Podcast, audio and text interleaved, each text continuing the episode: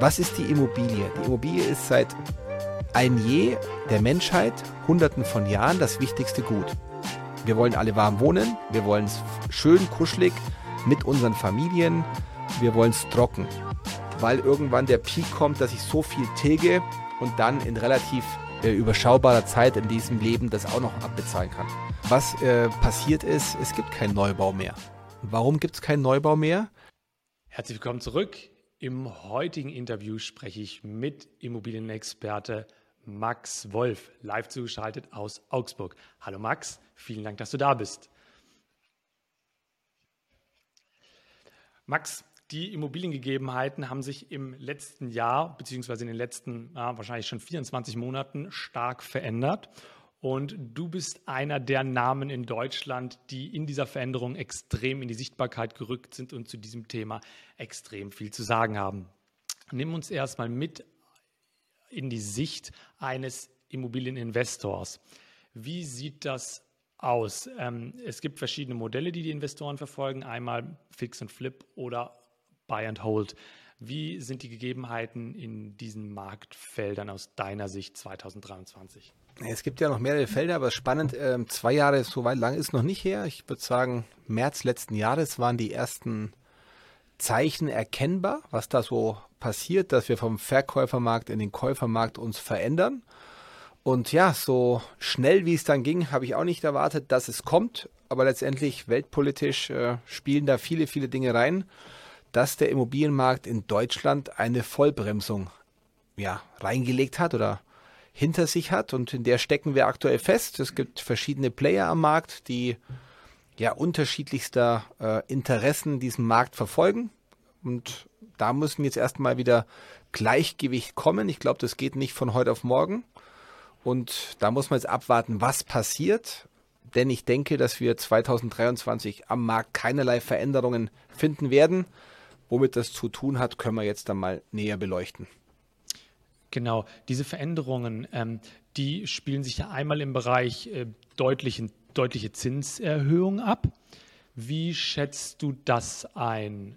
Geh da mal vielleicht näher drauf ein. Sind wir da erst am Anfang? Sind wir da in der Mitte? Sind wir da am Ende? Ähm, Glaskugel hat niemand, aber wie ist deine Einschätzung dazu? Ja, ich glaube, so pauschal kann man es gar nicht äh, vereinfachen. Ich würde das weiter ausholen wollen. Da gehört natürlich die Lohnpreisspirale unserer neuen Regierung mit rein. Da gehören Lieferkettenengpässe. Corona hat da mit reingespielt, eben was dann zur Folge dieser Lieferkettenengpässe hatte. Wir haben Inflation. Ähm, das sind alles so Themen, die da momentan politisch mit reinspielen. Also nicht nur wie es bisher war, dass ein Land Probleme hatte, hat nun momentan die ganze Welt das Problem. Und normal ist es so, wenn Preise oben sind, ist der Zins unten und jetzt ist der Zins auch noch hoch aufgrund von ja, Krieg in der Ukraine und ähm, weltpolitischen Veränderungen. Das heißt, die Staaten müssen ökonomisch wieder Gleichgewicht herstellen. Das versuchen sie. Welche Mechanismen haben sie? Das ist Inflationsausgleich durch steigende Zinsen. Das wiederum hat zur Folge, dass viele Menschen nun anders investieren, dass sie rausgehen aus Immobilien, was die letzten zehn Jahre für sie ja die einzige Möglichkeit war, Geld zu verdienen. Und all diese Dinge spielen da momentan mit rein. Und jetzt ist halt einfach Stillstand. Dann kommt noch dazu, dass der Handel Preise erhöht hat, dass Handwerker extremst ihre Leistungen angezogen haben. Und das ist so dieser, dieser Cocktailmix aus vielen, vielen Dingen, die dazu geführt haben, dass enorme ja, Verunsicherung am deutschen Immobilienmarkt eben herrscht, sei es auf der privaten Ebene, dass Menschen überhaupt nicht mehr kaufen hinten dran, weil sie gar nicht mehr wissen, kann ich es mir leisten. Energiekrise kommt dann auch noch dazu. Wenn ich mir heute eine gebrauchte Wohnung kaufe, was machen dann meine Heizung, meine Stromkosten? Bekomme ich dann mein Leben, meine Familie überhaupt noch ernährt? Und das alles zusammen ist so ein ja, zusammengewürfelter Mixer und jetzt muss man so langsam sich da wieder raus äh, manövrieren. Dann kam natürlich noch dazu erschwerend, dass viele Menschen gedacht haben, der Immobilienmarkt ist eine Einbahnstraße, alle rein und dann wird man schnell reich von heute auf morgen. Und ja, die trifft es jetzt gerade besonders hart. Und in der Kombi müssen wir jetzt einfach mal diesen ganzen Salat von hinten wieder aufdröseln. Und vor allem braucht man dazu Zeit und Geduld. So, und viele Menschen in der Immobilienbranche, die machen das ja gar nicht so lange wie zehn Jahre, nämlich seit 2010 bis 20. Die kennen ja so eine Situation gar nicht. Und jetzt drehen die auch noch alle völlig durch. Anstatt dass sie sich mal wirtschaftlich damit beschäftigen, ökonomisch, äh, was da alles so an Zusammenhängen eben herrscht. Das ist so mein Eindruck, den ich gerade habe. Ähm, und so langsam werden jetzt aber auch durch die gestiegenen Zinsen die Händler nervös weil die jetzt äh, in der variablen Falle der Finanzierung hängen, nämlich dass sie oben keine Abnehmer haben, unten aber die Zinsspirale sie nach oben geschossen hat und jetzt die monatliche Belastung zu hoch geworden ist. Und das sind so zwei Felder, die man beobachten muss. Einmal die Händlerseite und die Endkonsumentenseite, die dann das Produkt auch kauft. Und da gibt es auf beiden Feldern enorme Verunsicherung, was dann unsere ja, unsere mediale Wirtschaft noch unterstützt. Und deswegen, das ist so die aktuelle Marktsituation. Du hast eine Unternehmensgruppe, die ja auf verschiedenen Feldern dieses Bereichs tätig ist. Das heißt, du hast einmal den klassischen Bereich Vermittlung, der natürlich irgendwie von dieser Unsicherheit betroffen ist. Auf der anderen Seite macht ihr ja auch eigene Projekte und investiert auch. Das bedeutet, wie gehst du das in deiner eigenen äh, Gruppe an? Wie äh, guckst du, dass, dass da weiterhin alles glatt läuft? Vielleicht kannst du da auf die einzelnen Bereiche, ähm, mhm. die ihr tätig, in denen ihr tätig seid, mal eingehen. Ich habe mir damals 2017 überlegt, ähm, eben Investments professionell zu machen. Ich hatte schon 2015 damit begonnen habe 2007 meine erste Immobilie gekauft und das war so unser erster Unternehmensbereich, in dem wir Grundstücke parzelliert haben. Wir haben Einfamilienhäuser gekauft, damals war es ein Verkäufermarkt, du musstest Objekte bekommen, haben die ähm, Häuser weggerissen, zerschnitten und haben aus einem vier gemacht, sechs gemacht, wie auch immer. Später dann äh, haben wir auch selber gebaut. Wir sind Bauträger, bauen Wohnanlagen, aber entwickeln auch Grundstücke. Das sind so unsere Asset-Klassen. Fix und Flip machen wir jetzt nicht im großen Stile, sondern eher fixen und dann äh, behaltenen Bestand. Und daraus ist dann 2018 ein Maklerunternehmen noch dazugekommen, weil wir uns über die Makler geärgert haben. Dann haben wir gesagt, komm, dann haben wir unsere Wertschöpfungsverlängerung selber in der Hand, werden noch marktpräsent. Und die dritte ist eben die Unternehmensberatung. Das heißt, ich bin froh heutzutage, damals strategisch mich so entschieden zu haben denn wir haben im Investmentbereich bei uns alle Projekte weitgehend, die wir in den Vorbereitungen hatten, erstmal zurückgestellt.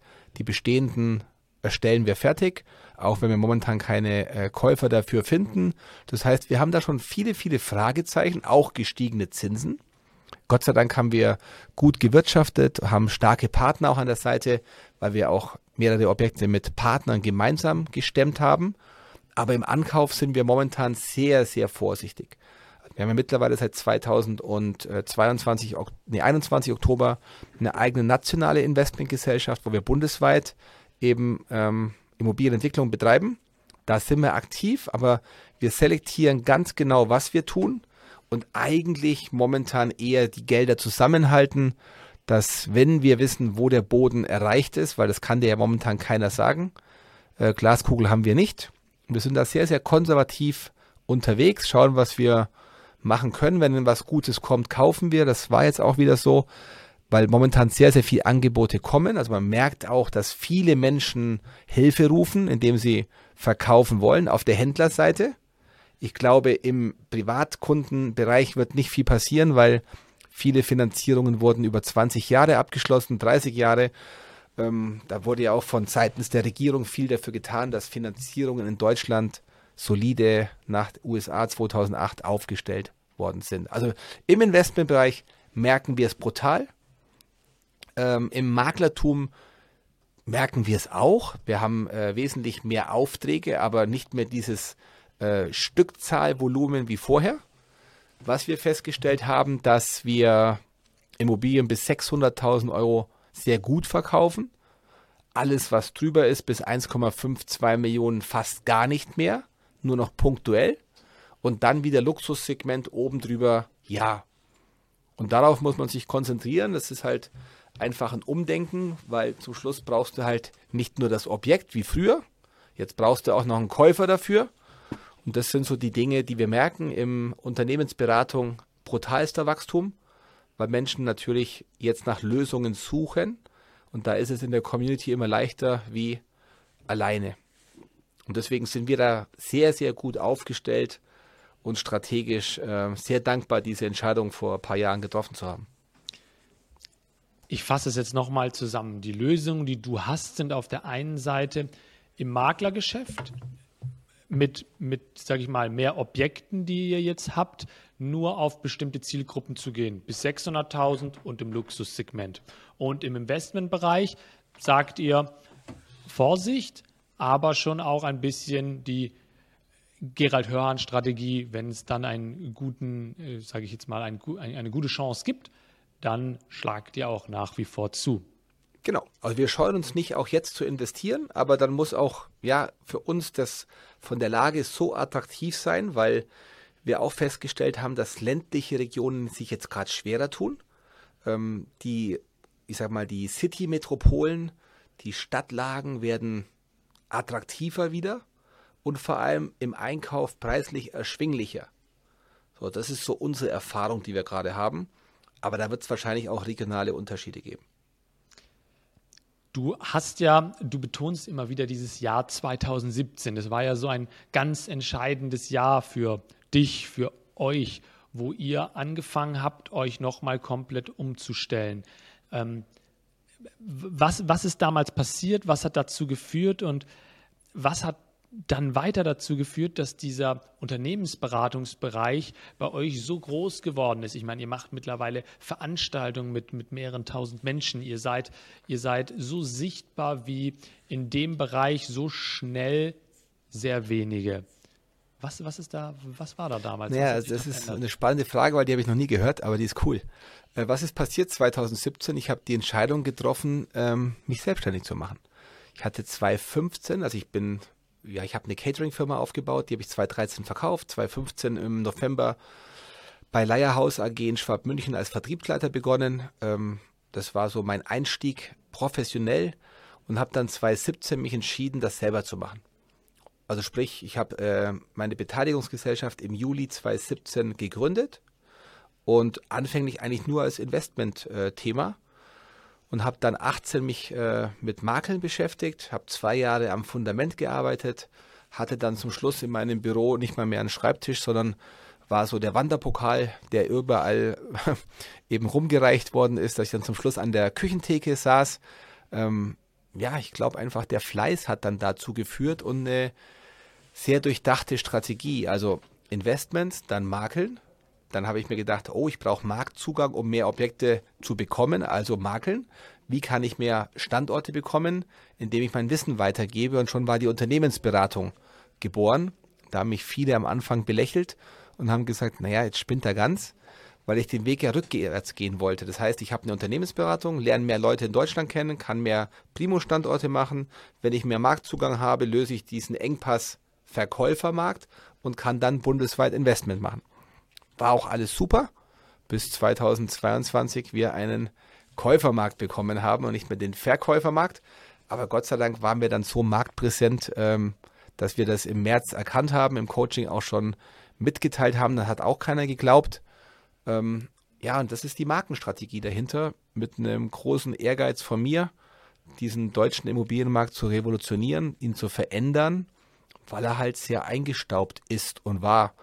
Und ähm, ja, Digitalisierung hat mir da sehr geholfen. Ich war der Erste, der das genutzt hat und letztendlich ähm, ja dadurch große Marktanteile gewinnen konnte. Das war 2017 war der Startschuss. Wie, wie hast du das, wie, oder was denkst du, waren die Stellschrauben, um eine so eingestaubte Branche ähm, dafür zu öffnen, dass sie jemandem zuhören, der wahrscheinlich ja noch weniger lang von der Zeit in dem Gewerbe unterwegs ist als ganz viele in der Immobilienbranche. Immobilien ist ja so ein Thema, wo es viele, viele Marktteilnehmer gibt, die das schon äh, über Generationen machen oder schon ganz lange machen und die ähm, sich sehr schwer tun, damit jemandem zu vertrauen, der das vielleicht kürzer macht oder, oder jetzt ein, ein, ein Coaching anbietet. Wie hast du diesen Staub daraus geklopft gekriegt? Ich glaube, zwei Dinge waren es. Der eine ist, dass ich selber getan habe. dass ich nicht ein Theoretiker bin und irgendwas erzähle, sondern dass ich das ursprüngliche Problem Objektakquise im FF beherrscht habe.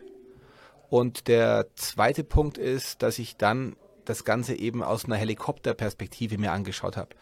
Ich habe nie so dieses Thema Makeln an sich betrachtet, sondern ich habe immer äh, Investment und Makeln versucht im Geschäftsmodell zu verlängern, zu verbinden, dass beide mehr haben wie vorher. Das ist ja auch das Geschäftsmodell von Bricks Mortar Immobilien und ich habe es einfach in Prozesse zerlegt. Also ich habe nichts anderes gemacht.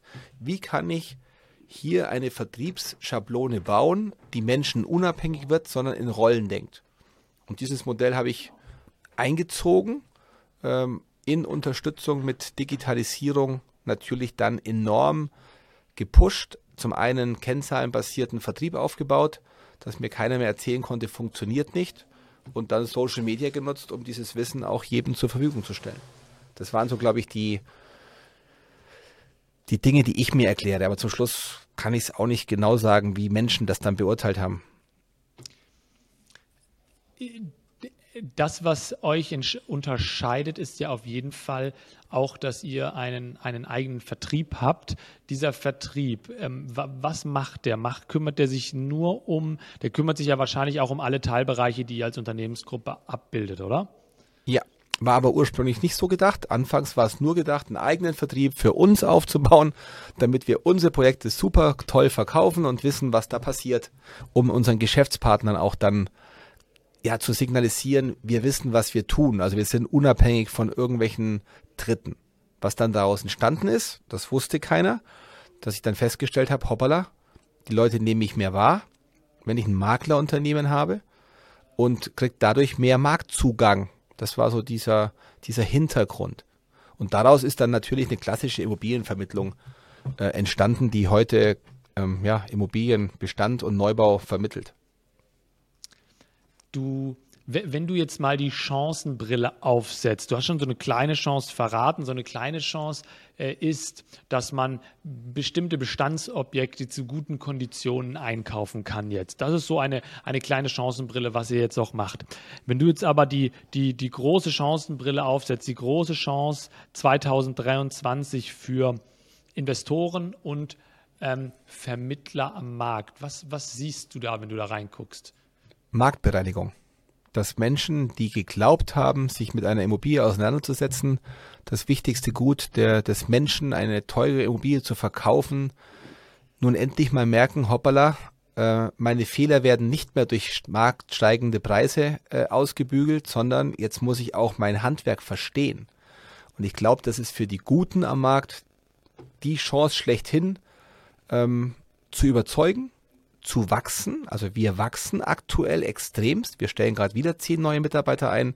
Wir wollen die nächsten zwei Jahre 500 Vertriebler in Deutschland äh, ans Netz bringen. Also das sind Zahlen, da sagen viele jetzt spinnt er völlig. Aber zum Schluss äh, beweist unser System auch in solchen Zeiten gesund wachsen zu können, weil wir es halt anders machen. Und ich glaube, das ist so die, die größte Chance, die man hat. Marktbereinigung. Ihr macht, um das für sich zu nutzen dann. Ich, ich, verstehe. Ihr, ihr macht jetzt auch, ihr macht auch viel mit Partnern. Du hast gesagt, ihr stemmt Projekte mit Partnern, aber auch mit, mit, mit deutschlandweit aktiven Standorten arbeitet ihr viel mit Partnern. Jetzt ist Partner so ein, hm, ich sage das mal, sehr dehnbarer Begriff. Im Finanz, im, in der Finanzdienstleistung wird der Begriff Partner sehr inflationär benutzt und ähm, mich würde interessieren, wie du das in deiner Branche siehst und wie, wie, wie, ihr, wie ihr dieses Partnermodell für euch versteht. Also wer mich kennt, der weiß, dass das Wort Partner für mich äh, heilig ist. Das ist wie eine Ehe. Ähm, ein Geschäft funktioniert dann, wenn beide Seiten was davon haben. Und es muss immer auf Augenhöhe passieren. Und daraus entsteht Vertrauen, daraus entsteht Freundschaft und daraus entsteht letztendlich gute Geschäftsmodelle. Und deswegen ähm, das Wort Partnerschaft ist bei mir äh, ganz, ganz weit oben. Und das wissen auch meine Partner. Die wissen, die können mich Tag und Nacht anrufen, in guten wie in schlechten Zeiten. Es raucht auch mal und man ist auch mal sauer auf den anderen. Das ist wie in einer ganz normalen klassischen Beziehung. Das ist auch nicht nur eine Einbahnstraße. Die, die immer erzählen, das ist alles Juhu, die sind dann kurzfristig danach getrennt. Ähm, nein, also Partnerschaft ist für mich wirklich Partnerschaft. Da werde ich auch keinen Zentimeter von abweichen. Es gibt Leute, die sehen den Markt durch eine etwas oder die wägen ab mit Chancen-Risiko-Verhältnis und die sehen den Markt etwas anders. Es gibt jetzt aktuell viel Presse, in der steht, Deutschland fehlen 700.000 Wohnungen. In zwei Jahren, 2025, werden so und so viele Menschen in Deutschland keine Wohnung mehr finden. Das sind ja Anzeichen aus der Presse, die darauf hindeuten, dass der Immobilienmarkt ähm, nach wie vor sich einer sehr starken Nachfrage erfreut, zumindest was den Bedarf nach Wohnraum äh, angeht. Jetzt gibt es aber auch andere Einschätzungen, die sagen, ähm, Langfristig ist das nicht so, weil wir haben eine Alters, äh, eine, eine umgedrehte Alterspyramide. Babyboomer und so. Ja, genau und so weiter. Die ziehen alle raus in Häusern raus. In zehn Jahren stehen die ganzen Immobilien leer, außer wir haben so viel Zuzug wie jetzt mit Ukraine und so weiter. Aber das ist ja unwahrscheinlich und so weiter und so weiter. Was sagst du zu diesen Fakten? Was sagst du, wenn jemand sowas, ähm, was sowas entgegenbringt? Also, da hole ich weiter aus es gab Corona, das war katastrophal, aber die Welt ist schon untergegangen. Wir haben jetzt gerade aktuell die Gaskrise und wir frieren alle im Winter. Mein Haus war warm. Ähm, also medial wird ja immer, oder wie funktionieren Medien? Die wollen Unruhe stiften. So, dann kriegst du hohe Aufmerksamkeit. Das ist wie Deutschland sucht den Superstar. Wenn da von Anfang an nur Supersänger kämen, wird es keiner anschauen. Also leider funktioniert unsere Gesellschaft sehr oft über Angst und Medien verbreiten diese extrem. Das ist auch einer der Gründe, die aktuell dazu führt, dass der Markt auch so ausgebremst ist, wie er eh schon ist. Dann wurde medial noch was draufgesetzt. Ich bin jemand, der sich immer sehr sein eigenes Bild macht. Ich glaube nicht, was in der Zeitung steht und ich glaube auch nicht, was in den sozialen Medien sind, weil da gibt es ja immer nur Schwarz und Weiß.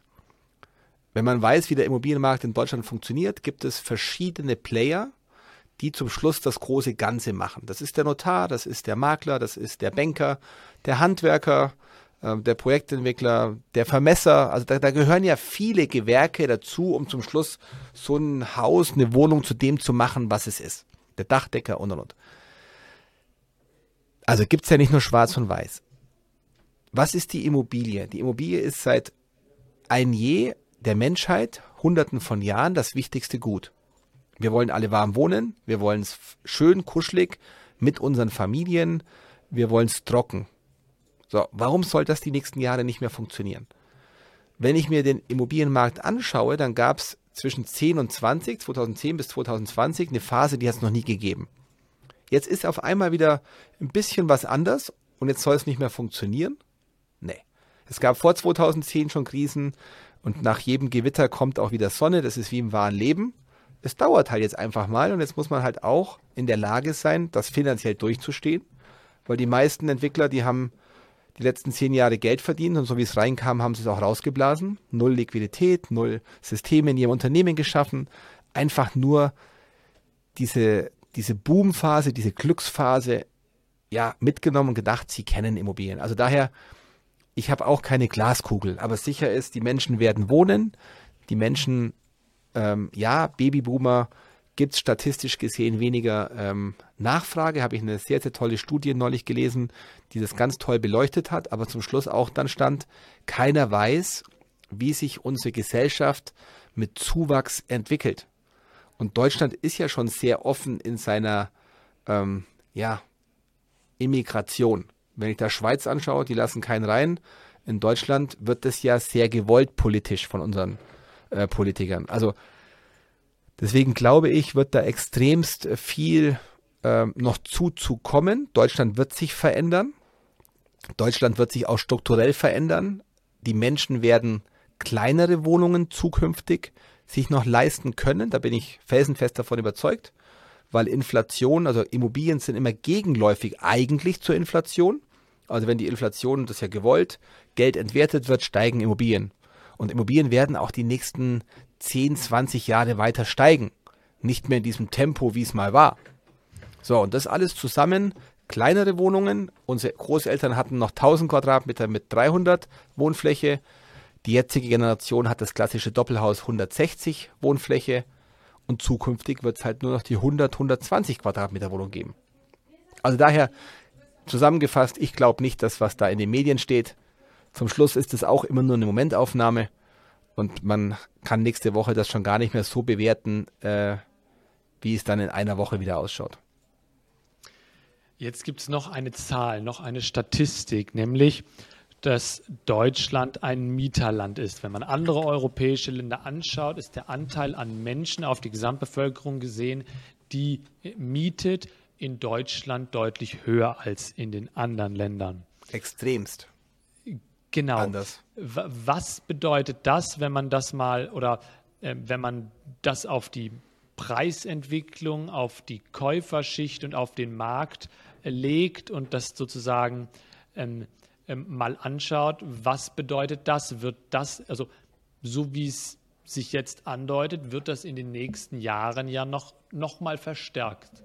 Noch mehr Mieter und noch weniger Käufer. Oder? So wie es heute ausschaut. Man weiß ja nicht, was die Politik die nächsten Jahre macht. Ähm, ob dann irgendwelche Förderprogramme oder die goldene Erlösung kommt, dass man eine Eingabe hat.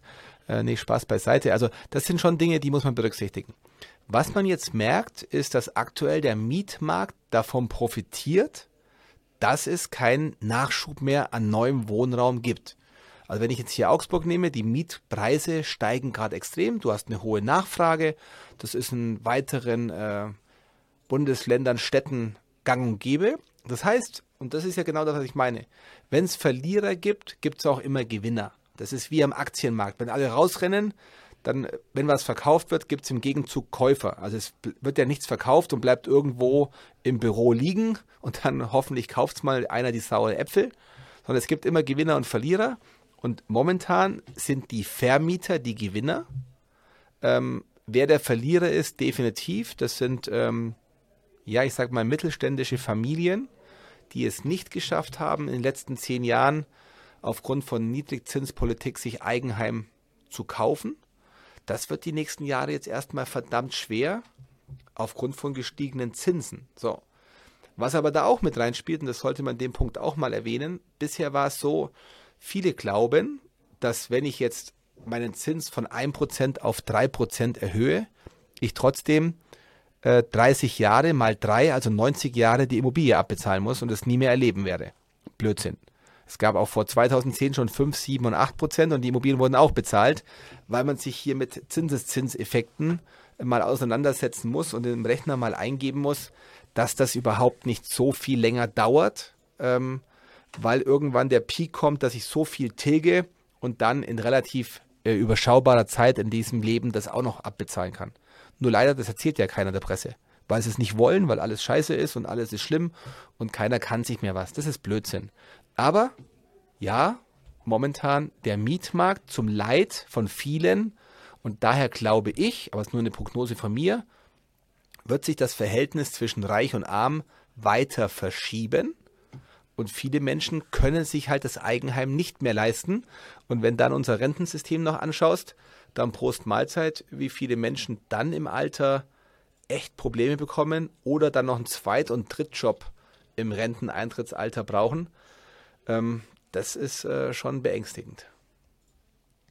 Jetzt, es, es gibt noch eine Entwicklung, beziehungsweise du hast vorher den Cocktail so gut beschrieben, der jetzt da gerade oder im, im letzten Jahr sich da irgendwie zusammengebraut hat aus den verschiedenen Faktoren. Mir ist es neulich immer wieder passiert, dass ich gehört habe, ja, Bestandsimmobilien sind jetzt möglicherweise etwas günstiger am Markt zu haben, aber da ist ja diese riesengroße Energiepolitikkeule, die sozusagen das Halten von Bestandsimmobilien zum, mm, zum untragbaren Risiko macht, weil man muss da Hunderttausende oder gar Millionen in die Sanierung, in die energetische Sanierung reinstecken. Was sagst du, wenn ähm, potenzielle Käufer oder Investoren dir ähm, sowas entgegenhalten? die haben einfach keine Ahnung. So, warum ist das so und wie komme ich zu dieser Aussage? Wenn ich heute eine Immobilie kaufe, muss ich Rücklagen bilden und muss dieses Objekt ja weiterhin im Schuss halten. Also es ist ja keine neue äh, Raketenwissenschaft, dass ich jetzt auf einmal äh, Immobilien irgendwann sanieren muss und energetisch danach bessern muss. Ja, das wird mehr gefördert und gefordert vom Staat, also sowohl fordern wie fördern. Da gibt es ja auch Möglichkeiten. Man muss aber immer eins betrachten. Wieder dieses Thema Schwarz-Weiß. Auch der Staat hat Interessen.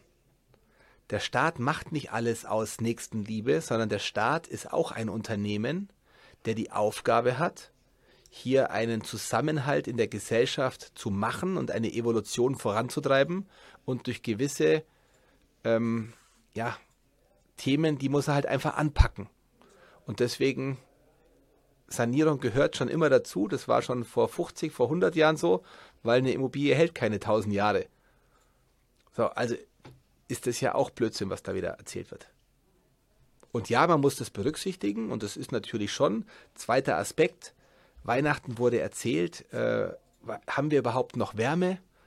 Man muss sich mal eins vorstellen, was macht denn der Staat? Wenn wir jetzt keine Wärme hätten, dann wäre das viertgrößte Wirtschaftsland der Welt pleite. Was hat denn das für eine Außendarstellung auf andere Länder im Handel?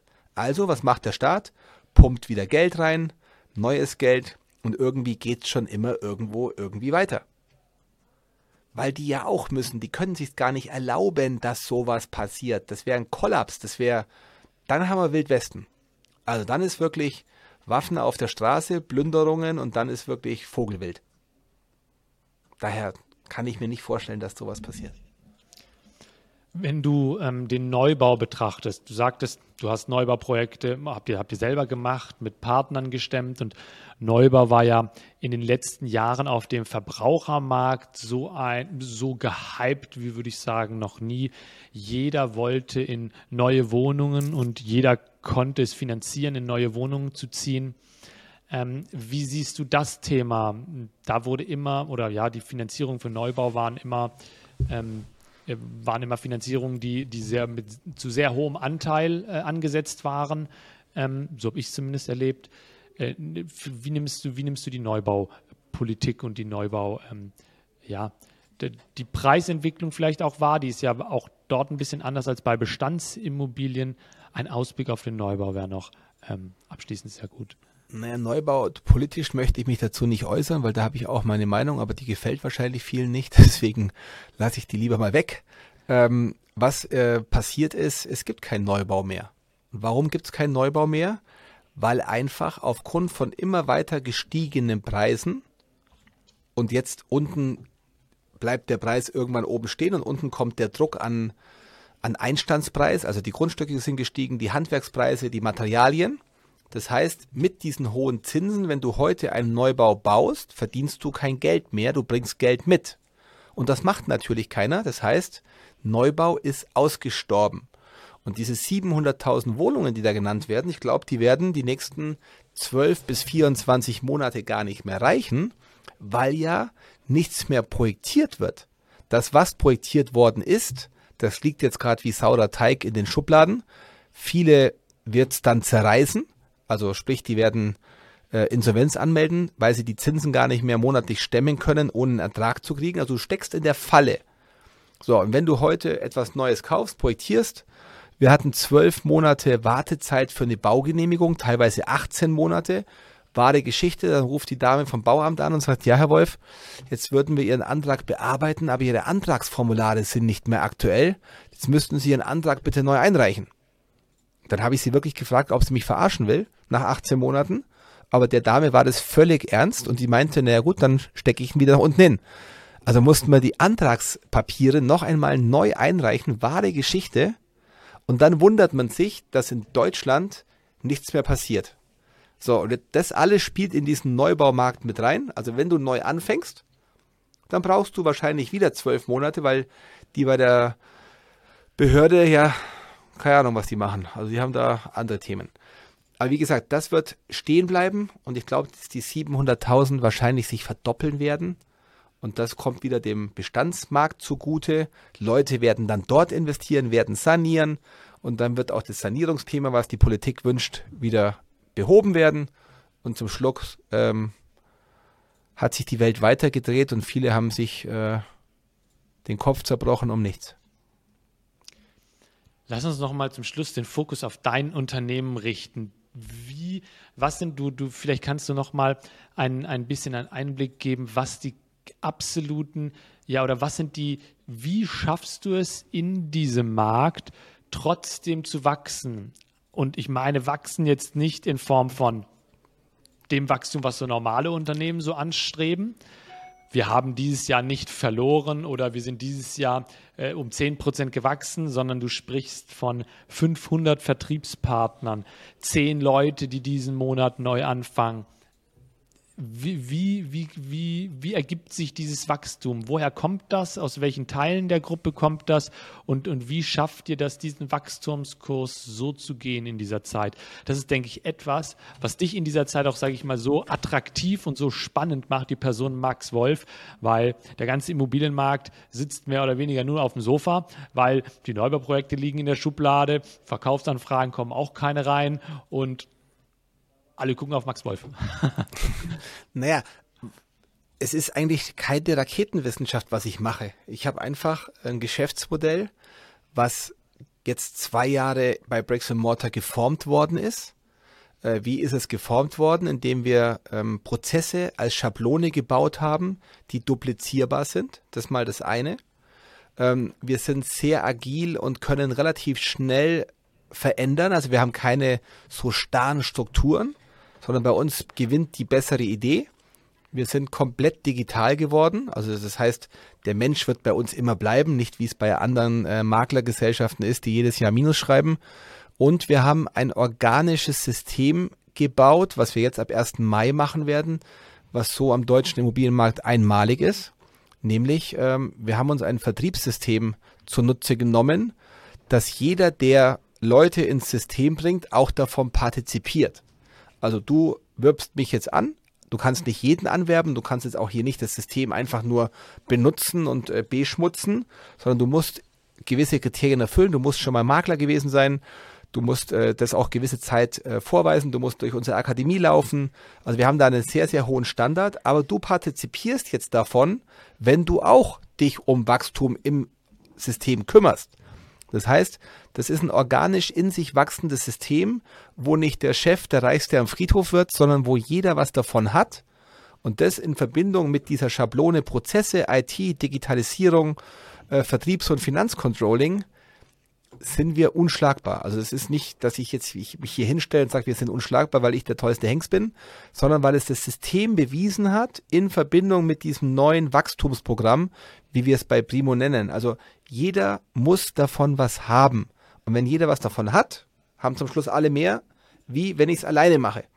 Und ich alleine kann nicht über Wasser laufen, sondern wir haben auch eine richtig geile äh, Firmenkultur, weil jeder hier Bock hat. Also wir gehen auch nicht hierarchisch von oben nach unten, sondern hier ist jeder genau gleich, ob es die Putzfrau ist, ob es Mitarbeiter A, B oder C ist. Erst kommt die Firma, dann kommen die Mitarbeiter und erst dann kommen die Gesellschafter. Und ich bin Mitarbeiter, ich bin Geschäftsführer dieses Unternehmens. Klar, wenn es gut läuft, freue ich mich, dann bin ich auch Gesellschafter. Aber genauso, wenn es schlecht läuft, halte auch ich nur den Poppes hin. So, und das sind, glaube ich, die Erfolgsfaktoren in Verbindung mit der Marke Max Wolf, der Wissen weitergibt und da auch kein Hehl drum rummacht, weil die Leute mich mal fragen, Max, gibt es noch irgendwas, was du besonders weißt und uns nicht erzählst? Nein, ich erzähle alles. Kann jeder eins zu eins nachbauen. Nur ob er dann die Leidenschaft hat, wie wir hier bei Bricks Mortar und bei mir im Coaching, da scheitern die meisten dran. Die haben einfach die, den Power und das Warum überhaupt nicht. Das ist, glaube ich, das, warum wir so ja, in aller Munde sind und ähm, einfach am schnellsten wachsen. Ich habe die Erfahrung gemacht, dass sehr erfolgreiche Unternehmer oder sehr stark wachsende Unternehmer gewisse Ziele kommunizieren und gewisse Ziele auch bewusst nicht kommunizieren. Das bedeutet, ich mache es mal, ähm, äh, mal an einem Beispiel fest. Ähm, den ein oder anderen Unternehmern, der stark wächst und jetzt vielleicht 10, 20 oder 30 Millionen umsetzt, der hat irgendwo in seinem Büro hinten ein Schild, wo drauf steht, eine Milliarde, was er aber keinem verrät. Ähm, wenn ich mir euren oder es gibt, es gibt einen sehr großen Namen in der Immobilienszene, den es, den es auf der ganzen Welt gibt, den jeder kennt, der auch ein Und in seinem Namen hat wie ihr. Habt ihr so, habt ihr so ganz große Sachen, die ihr nicht verratet, wo ihr da hinschielt und sagt, irgendwann ist äh, Primo äh, England Völkers oder irgend sowas? Guckt ihr da hin? Nein, das ist, das ist nicht mein Ansatz. Also ich will, wie gesagt, nicht der Reichste am Friedhof werden. Wobei hätte mir einer damals erzählt, vor zwei Jahren, oder vor drei Jahren, was da alles so passiert und möglich ist und wen ich alles kennenlernen darf und was da so entsteht. Ähm, wir bleiben demütig, wir haben klare Ziele, die kann man auch nennen, das sind keine Geheimnisse, bei uns im Team weiß die jeder. Also die, die Benchmark ist 100 Millionen Jahresumsatz. Ob wir das dann erreichen, keine Ahnung, das, das wird die Zeit zeigen, aber man braucht ein Warum. Und dieses Warum ist, den Markt zu verändern und mit Leuten, die Bock haben, Gas zu geben, die Spaß haben. Wir verbringen mehr Zeit in der Firma wie mit unseren Familien. Das ist eigentlich das, ist, um was es geht. Ähm, aber ich kommuniziere alle Ziele radikal. Also das ist mir auch wichtig, weil nur dann kann man dem Kapitän auch folgen. Also wenn ich äh, heute links rum und morgen rechts rum und mein Team wundert sich, was hat er heute schon wieder, das kommt mal vor.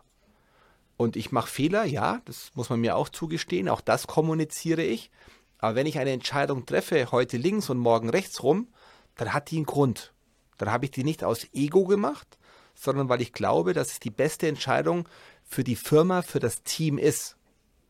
So, natürlich gibt es gewisse Dinge, die ich noch nicht kommuniziere, weil die einfach noch nicht reif sind, kommuniziert zu werden weil das strategische Dinge sind, wo ich vielleicht auch ein, ja, ein Hirngespenst habe, wo ich sage, heute machen wir so, morgen so und da würde ich mein Team verunsichern. Also die wissen, dass ich sehr umtriebig bin, aber die wissen auch, dass wenn ich eine Entscheidung fälle, dann hat die nicht mit mir persönlich zu tun, sondern immer eigentlich, um das Familie Unternehmen zu schützen oder in die richtige Richtung zu lenken.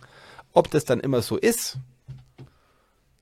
Nee, ist auch nicht immer so. Ich bin auch nur ein Mensch, kann nicht hell sehen, habe keine Glaskugel und darf auch Fehler machen. Und das darf bei uns auch jeder. Bei uns, wir haben so eine zehn Leitsätze im Unternehmen.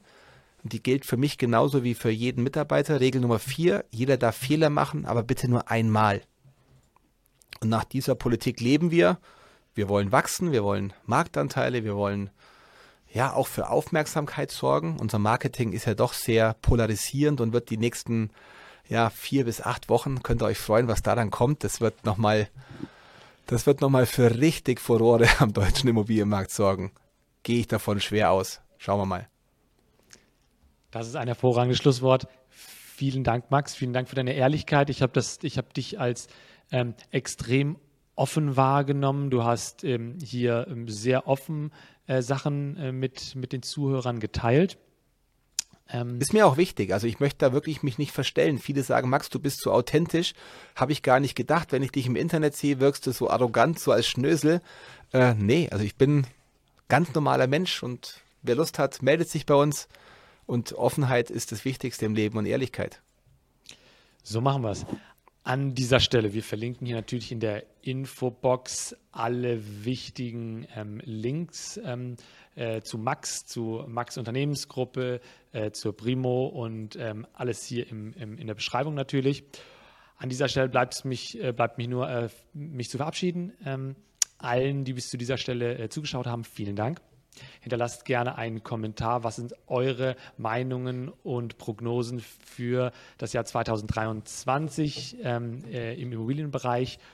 Und ja, an der Stelle verabschieden wir uns. Tschüss und bis zum nächsten Mal.